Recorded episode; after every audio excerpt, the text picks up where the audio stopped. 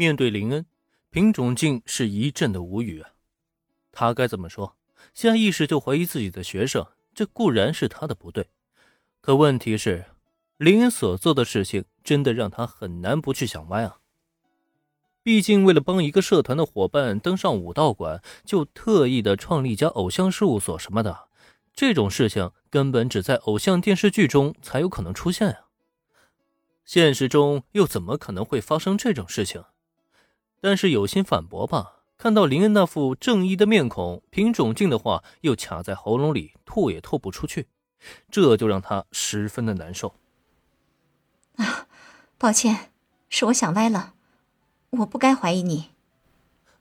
到最后，面对林恩正直的目光，平种静终于还是选择了退败。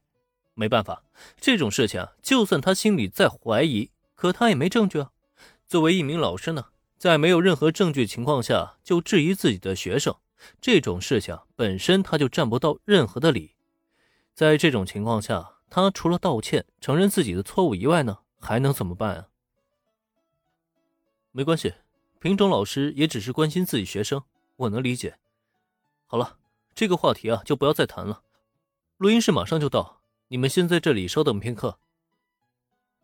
品种静的退让，自然也就是属于林恩的大胜利了。说实话，让品种静低头可不容易啊。其实他刚刚懊恼之下呢，就算挥起拳头，林恩也不会有任何的意外。结果倒好，最终迎来的竟然是静可爱的道歉，这不禁让林恩略感惊讶之余，又让他非常的愉快。不过像这种事情，最要紧的还是见好就收，不要得寸进尺。要是继续不依不饶，必然就会把静可爱惹毛了，到时候可就不好玩了呀。总而言之呢，心情愉快的林恩是让大家在录音室外等候，他本人则是独自一人走进录音室，开始准备新歌的创作。不过，站在录音室外紧盯着林恩背影的品种静却是只觉得一阵牙根痒痒。刚刚品种静可是看出来了，如果自己不选择退步。不道这个歉的话，那么林肯定会得理不饶人，继续会在这个问题上纠结下去。等到自己道歉以后，他虽然看似大度的表示理解，可实际上呢，他眼中还是闪过得意和畅快，却是瞒得过别人，瞒不过他品种镜。好小子，这梁子他们俩算是结下了。如果真像他所说那样，成立这个事务所的想法很单纯，只是为了朋友，那倒也罢了。事后呢，他品种静还会向林恩再认真的道一次歉。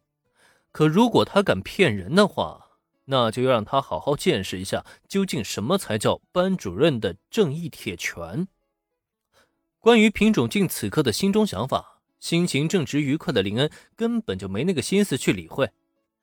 在录音室的椅子上，他是奋笔疾书，以一种超快的速度将他脑海中的歌词和曲谱创作出来。大概就在五分钟后，一首新歌便正式出炉了。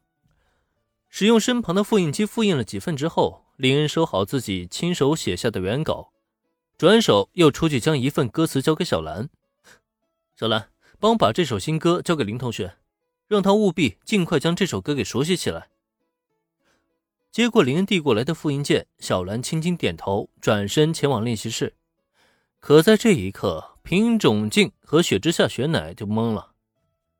品种静一脸茫然，完全无法相信林恩竟在这短短的时间内将一首歌给创作出来了。毕竟那是创作一首歌啊，而不是抄袭。就算是抄袭，那么多字数，还有大量的五线谱，他也没可能那么快就抄完呢。这到底是真的还是假的呀？你这是什么意思？这是你写的新歌？你已经把新歌写好了？当然是新歌了，不然呢？面对一脸不可置信的品种镜，林恩很是理所当然的开口回答。可也正因如此，对面的品种镜才更加的吃惊，完全不能理解眼下究竟是个什么状况了。虽然我对音乐不是很了解，但写歌不可能像你写的那么快吧？就像品种镜所说那样。就算他没吃过猪肉，却也见过猪跑啊，自然无法想象五分钟时间究竟能写出一首什么样的歌来。不过对此，林恩却是微微一笑。